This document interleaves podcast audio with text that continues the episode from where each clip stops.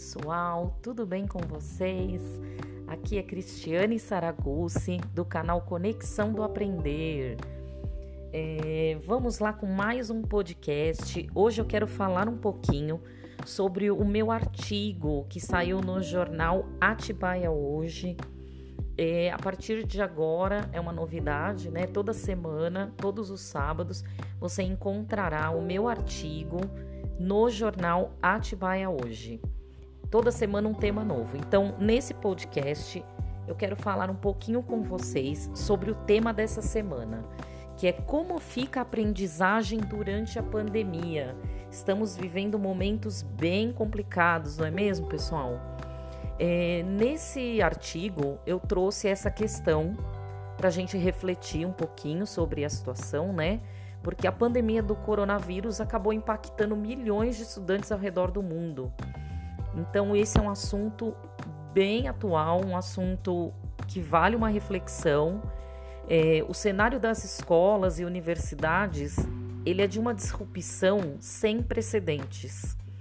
É, o que nós vemos é, é todas as pessoas tendo que se adaptar a esse novo modelo, tanto as escolas como os alunos, e isso trouxe assim alguns conflitos, trouxe muitas reflexões, também muitos aprendizados.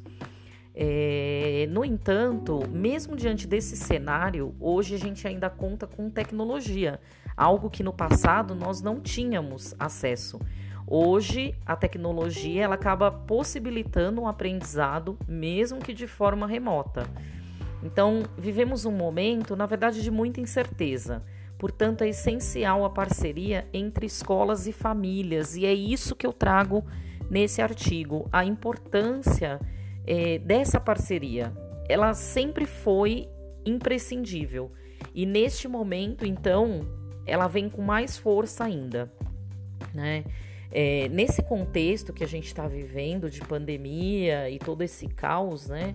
Temos de um lado a escola, que precisa considerar a realidade de cada criança, de cada jovem, é, a realidade que ele vive fora da escola, fora do ambiente escolar.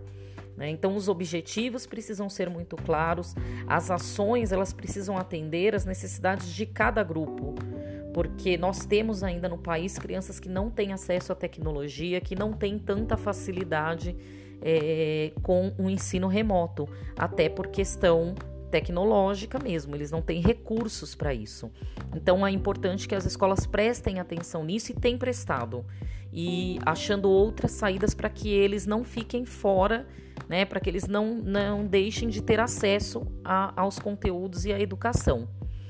É, em relação às famílias, né, a gente tem aí do outro lado as famílias que precisam se aproximar da escola e acompanhar mais de perto a aprendizagem dos filhos é, é um processo bem desgastante, pessoal, tanto para as escolas como para as famílias, porque é algo novo e tudo que é novo nos tira da zona de conforto.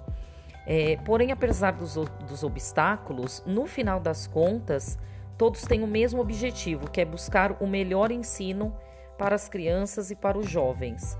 E para isso é importante o respeito, a transparência nos relacionamentos e a colaboração é, a nível de consultório, eu como neuropsicopedagoga, o que eu observei é que desta proximidade com a aprendizagem dos filhos, é, algumas famílias acabaram percebendo dificuldades de aprendizagem que antes passavam despercebidas, justamente por conta dessa proximidade.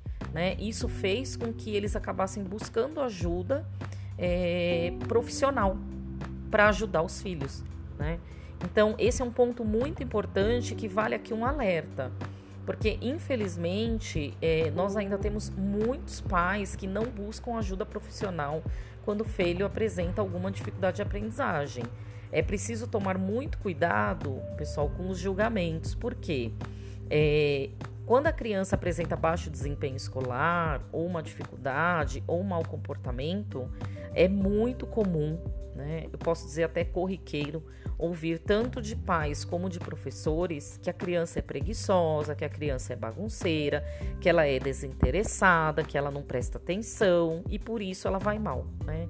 E na verdade não houve nenhuma investigação do motivo que desencadeou esse comportamento ou essa condição.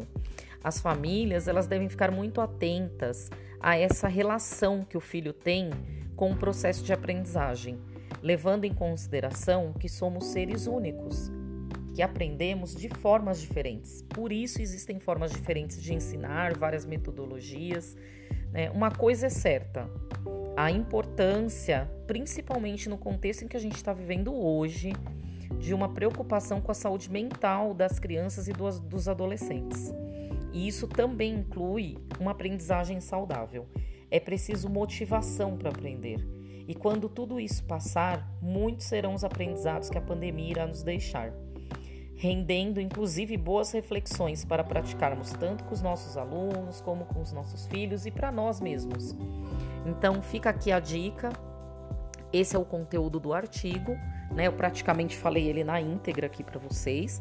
Eu espero que vocês tenham gostado e vale aí uma reflexão para nós conseguirmos ajudar é, de forma mais eficiente tanto os nossos filhos como os nossos alunos. Tá ok? Então fiquem com Deus, um abraço, até o próximo episódio.